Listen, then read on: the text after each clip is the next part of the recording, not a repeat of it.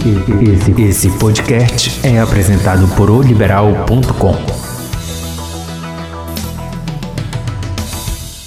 É preciso transformar o sistema de saúde do Pará. É preciso eh, melhorar a governança, melhorar a gestão, melhorar a qualidade da atenção à saúde e é preciso ampliar o financiamento e colocar o Pará com indicadores de saúde melhores do que a gente tem.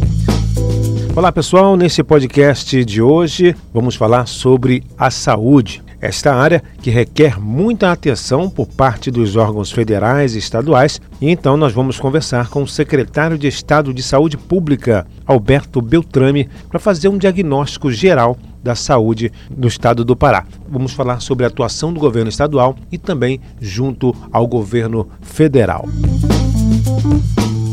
Muito bem-vindo à Hora do Rush, podcast do portal liberal.com. Nesse nosso bate-papo de toda sexta-feira, vamos abordar assuntos variados: economia, política, esporte, cidades e muito mais. Eu sou o Celso Freire e vou sempre contar com a participação de um ou mais convidados especiais nesse podcast Hora do Rush. Secretário Alberto Beltrame, obrigado pela sua presença. Seja muito bem-vindo ao nosso podcast Hora do Rush. Prazer estar aqui pela primeira vez, né? dizer que é uma satisfação poder conversar diretamente aí com os nossos ouvintes nesse momento. Estamos aqui exatamente falar com o secretário a respeito de assuntos que a população tem dúvidas, né, secretário? A população também quer ouvir algumas coisas relacionadas aí à área da saúde. Secretário, a população ainda tem muitas dúvidas a respeito do transplante de órgãos. Vamos debater um pouco a respeito desse transplante, como está sendo realizado realizado aqui no estado do Pará. O transplante de órgãos ele depende exclusivamente uh, de uma decisão pela doação. E essa decisão uh, ela é uma decisão familiar. É a família quem decide pela doação de um órgão de um ente falecido. Já foi diferente isso no Brasil, já teve vários uh, formatos a legislação, mas o que hoje vale está tá em vigor. Já teve registro de vontade na carteira de motorista, na carteira de identidade, mas nada mais disso vale. Hoje a decisão final é da família. Então, todas as campanhas que nós temos feito, eu, eu, fui coordenador do Sistema Nacional de Transplantes lá no Ministério, bem no início do, do, da, da, consolidação da lei e do transplante propriamente, que foi em 98. Hoje o que vale é a decisão da família. Então, o que nós temos recomendado é que as pessoas que desejem ser doadores numa eventualidade de uma, enfim, de uma, uma fatalidade, de um acidente, ou de uma morte encefálica súbita ou algum problema dessa natureza, que as pessoas procurem conversar com a, com a sua família uh, e dizer da sua intenção. Há esse problema realmente, como o senhor falou, das famílias em aceitar essa doação de órgãos. Também, presidente do, da Central de Transplante, ela nos falou que é um problema também de formação de pessoal, de que não tem uma capacitação necessária para falar com essas famílias durante, após a morte da pessoa. O momento mais decisivo para se obter uma doação de órgãos é o momento da abordagem uh, da família. Uhum. Vamos, vamos ter uma, uma situação concreta. Eu tenho um ente, um ente querido meu, um menino, um jovem de 20 anos que sofreu um acidente de moto, por exemplo. E ele teve morte encefálica diagnosticada. E, e é nesse momento de dor, de perda, de luto, é, é que a abordagem é feita. Então, a, a, eu preciso ter uma equipe de abordagem familiar muito muito bem preparada, com muita sensibilidade, com muita delicadeza, para num momento de dor, de sofrimento, conseguir obter da família a concordância com a doação. Então, uhum. uh, esse, é um, esse é um, é um trabalho que uh, os estados, as secretarias têm feito, as centrais estaduais têm feito uh, continuamente, de capacitar as pessoas para fazer essa abordagem. E, sobretudo, eu acredito que é muito importante a gente conseguir passar para a comunidade o que, que é morte encefálica e em que situação uh, é, feito, é feita a retirada de órgãos e também alguns detalhes que eu acho que são relevantes. Então as pessoas confundem um pouco, a família uh, precisa ser esclarecida. A sede da vida, o que mantém a pessoa viva, não é o coração, e sim o cérebro. Então, se o cérebro está suficientemente danificado, ou seja, morto, uh, não há reversão uh, nesse quadro. É o que nós chamamos de morte encefálica. É difícil, né, doutor, para as famílias, porque o, o, coração, ele, ele representa a vida, né? Ele, Exatamente. Esse é um conceito que as pessoas acabam uh, tendo dificuldade de entender. Né? O, o, coração segue batendo, mas a pessoa está morta. Ela, uhum. ela tem o cérebro completamente danificado. Um, um exemplo: um, um, jovem que tenha sofrido um acidente de moto, em que teve destroçada a cabeça, ou que teve um grande traumatismo craniano e fez uma morte encefálica. Ele vai continuar, como é um, é, ele é um, um paciente jovem e, e previamente saudável, ele vai continuar com o coração batendo por bastante tempo. Quanto Se tempo? For, é, é difícil de prever, vai depender muito do, do suporte que for dado em UTI.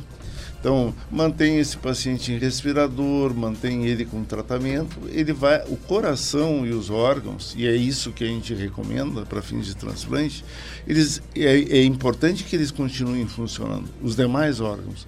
Mas a morte é, já está instalada e é irreversível. Ninguém retira o fígado, o rim, o coração de um paciente que tem a possibilidade de que é muitas vezes a fantasia de muita gente, né? Não, morte encefálica é diferente do coma. Uhum. O coma não há não há morte encefálica, por isso que é, é reversível. O que eu estou falando aqui é morte encefálica, que até se assemelha ao coma, porque a pessoa está sem comunicação, ela não terá mais comunicação, ela está morta, enfim, mas os órgãos estão funcionantes. É, esse conceito, muitas vezes, é difícil de explicar. Eu preciso ter segurança que a uhum. morte está instalada e, sobretudo, confiança e segurança de que o quadro é irreversível. E isso a, a, a, a equipe médica precisa dar para a família.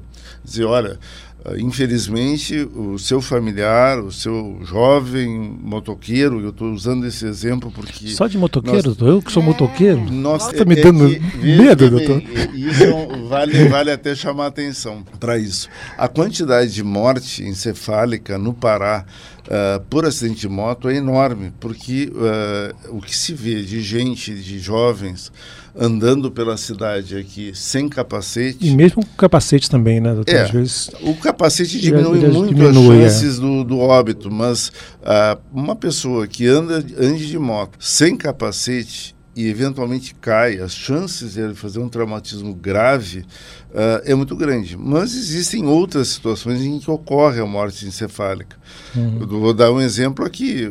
Eu, tenho um aneurisma cerebral, por exemplo. Eu sou um, um, cara de 30 anos e 35 anos. Rompe o aneurisma, faz um sangramento enorme dentro da cabeça. Uh, algumas pessoas ficam com sequelas e não morrem, mas uma boa parcela delas uh, vai à morte encefálica, ou seja, acaba, não há. Se fizeres um eletroencefalograma nesse paciente, uh, não há nenhuma atividade elétrica, não há. Uh, enfim, a pessoa está rigorosamente morta. Então, Uh, a partir desse momento é que a abordagem uh, é decisiva. A gente vê vários comerciais na televisão, né, de, por exemplo, transplante de coração de uma mãe, né, de um, de um neném que se acalmou no, no colo de um rapaz que estava com o coração da mãe. Impressionante. Existem é, essas, é, esses fenômenos, né, existem muitas propagandas de, de doação com o objetivo de sensibilizar as pessoas de que, de alguma forma, a vida pode prosseguir. Uhum. Por exemplo, no caso do coração, do rim, dizer, uh, as pessoas enfim, que o, o receptor acaba uh, tendo uma, uma qualidade de vida melhor. Nós, uh, do Sistema Nacional de Transplante, não estimulamos o contato do doador com o receptor, da família do doador com o receptor, porque pode gerar aí algumas, algumas uh, relações até mesmo uhum. É, é, importante uh, que, a, que o doador, que a família do doador tenha segurança de que esse órgão não vai ser comercializado, que esse órgão vai ser destinado a uma pessoa uh, que precisa daquele órgão, que está numa lista de espera, que essa lista de espera é transparente, que ela é acompanhada pelo Ministério Público, acompanhada por autoridades e que ela é cumprida rigorosamente. Doutor, a, essa lista ela é todo o Brasil, né? Mesmo sendo retirado o órgão aqui em Belém, por exemplo, os órgãos vão para outros pacientes de outros estados. Né? Depende, depende da situação. Uh, os órgãos, por exemplo, uh, rins, Uh, no caso do Pará, os órgãos todos ficam aqui. Tá? Uhum. Uh, existem situações uh, em que o órgão pode ser colocado para outro outra unidade da federação, a outro lugar, quando existe o que a gente chama de priorização máxima. Uhum. Por exemplo, um fígado, por exemplo, uh, poderá. Digamos que nós fizéssemos transplante de fígado aqui, como em outros estados, São Paulo, por exemplo.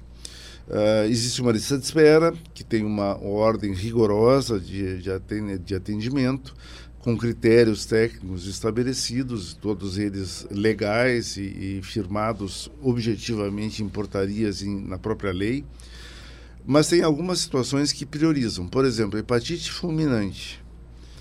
Uh, a hepatite fulminante, se não for transplantada imediatamente, o paciente morre.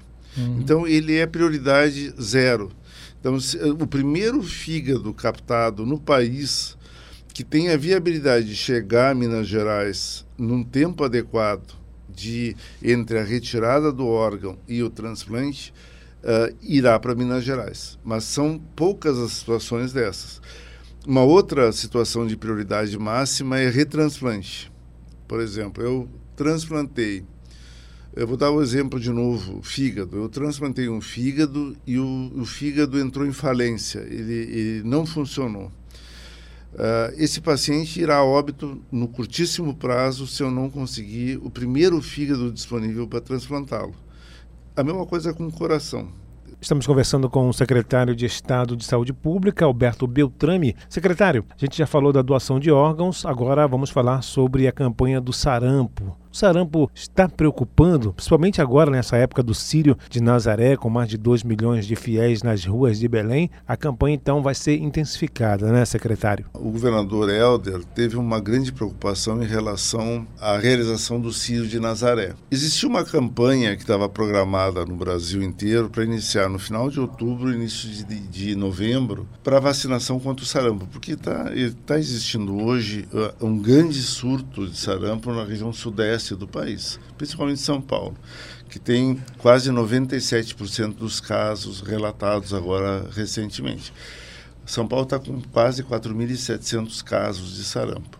E já temos no Brasil seis mortes quatro em São Paulo, uh, cinco em São Paulo e uma em Pernambuco. Uh, o que que, porque, o que que nos levou a, a, a, pedir para o Ministério e acordar com o Ministério a antecipação da campanha? Nós fizemos dois movimentos. Um foi pedir ao Ministério uh, para antecipar a campanha aqui no Pará. Porque o Círio de Nazaré, ele vem, ele primeiro tem uma grande aglomeração de pessoas, pessoas que vêm não só do Pará, mas que vem de fora. Pode vir de São Paulo, pode vir de qualquer lugar, da Europa, inclusive, onde tem, onde tem vírus circulante também. Ah, no momento em que vem alguém contaminado pelo sarampo e que se mistura uma grande multidão, com um milhão, dois milhões de pessoas, as chances de eu ter um surto no Pará crescem muito. Por, por, esses dois fatores. Primeiro, a importação do vírus a segunda é a aglomeração de pessoas grande. E a terceira é a baixa taxa de cobertura vacinal que nós temos no Pará. Então, Pará, uh, em linhas gerais, o estado inteiro tem em média 53% de cobertura. A cidade de Belém tem 45%.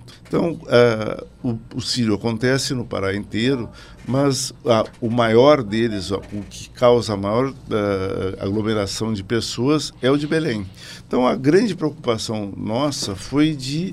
Uh, e tivemos a sensibilidade do Ministério que nos antecipou 620, 612 mil doses uh, que viriam lá no final de outubro, início de novembro. Ele antecipou isso e nos permitiu, primeiro, ser o primeiro estado a fazer campanha nacional.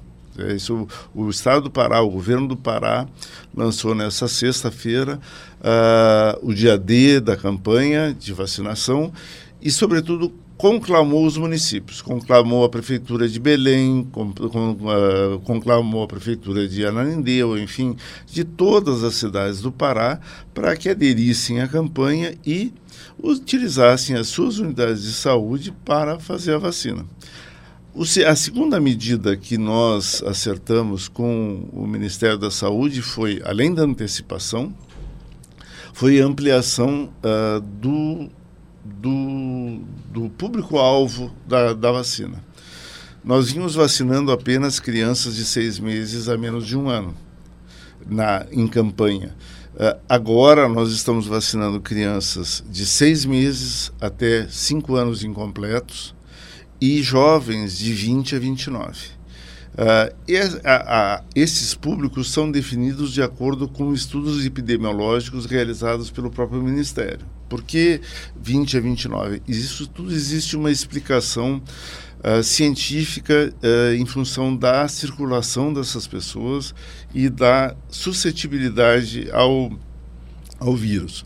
O que, que é importante orientar nesse momento para a comunidade? Primeiro, as vacinas já estão disponíveis em todos os, todas as unidades de saúde do Pará. Importante. São as prefeituras municipais, as secretarias municipais que aplicam essas vacinas. Elas já receberam essas unidades, todas essas vacinas.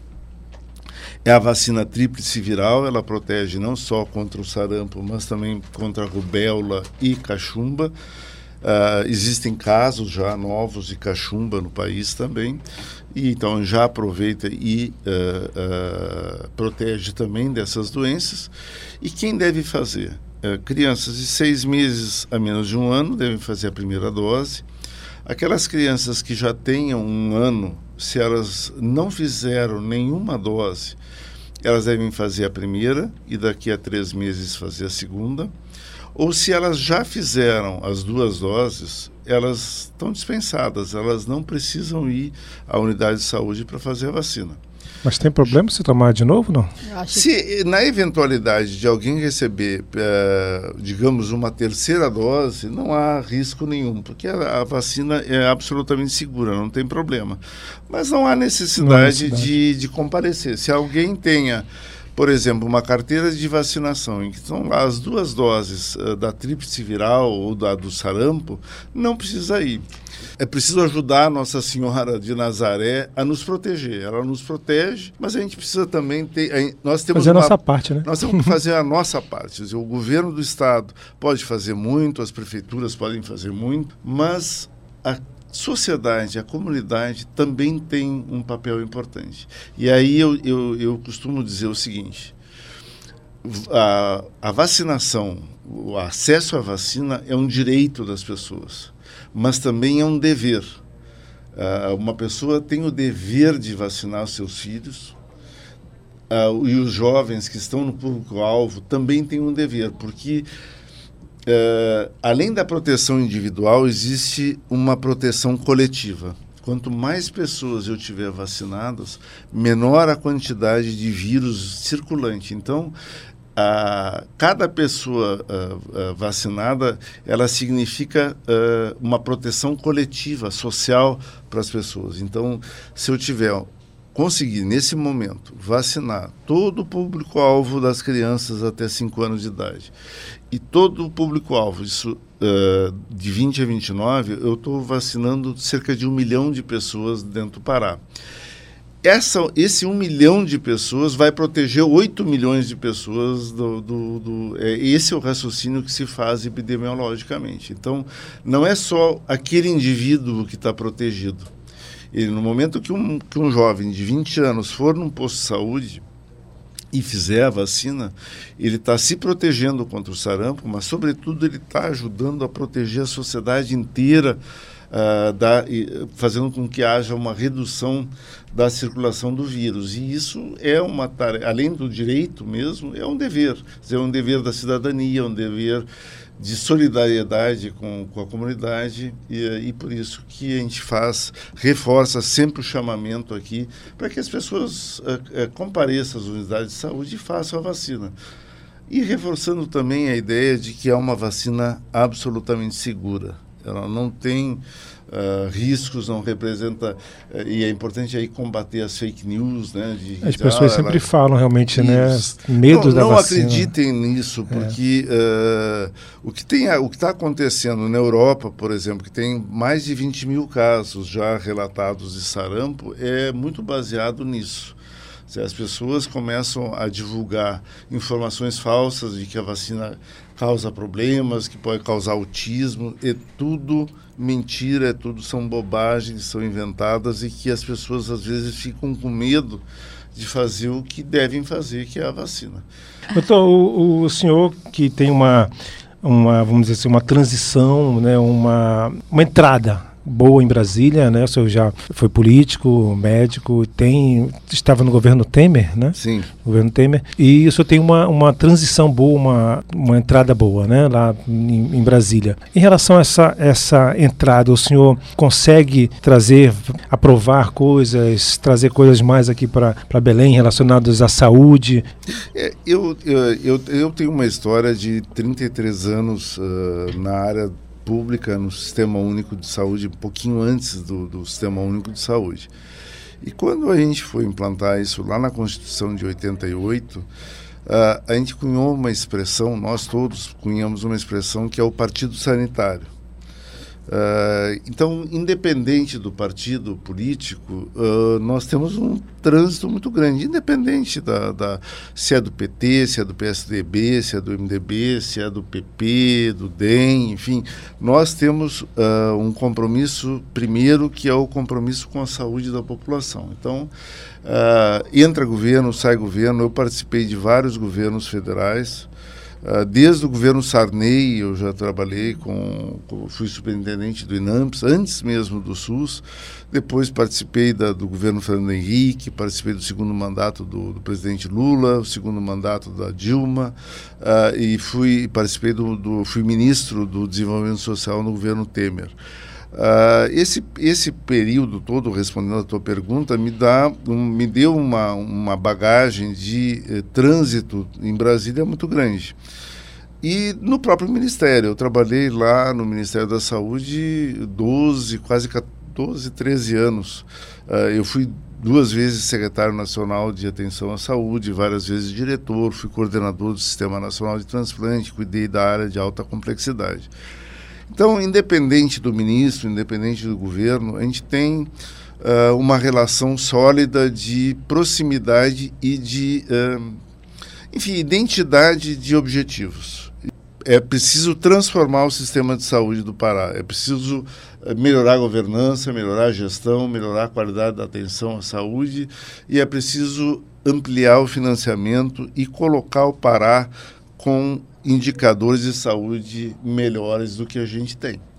E, e também com um propósito de tornar saúde uma das prioridades uh, essenciais do governo, do governo do, do, do, governador Helder.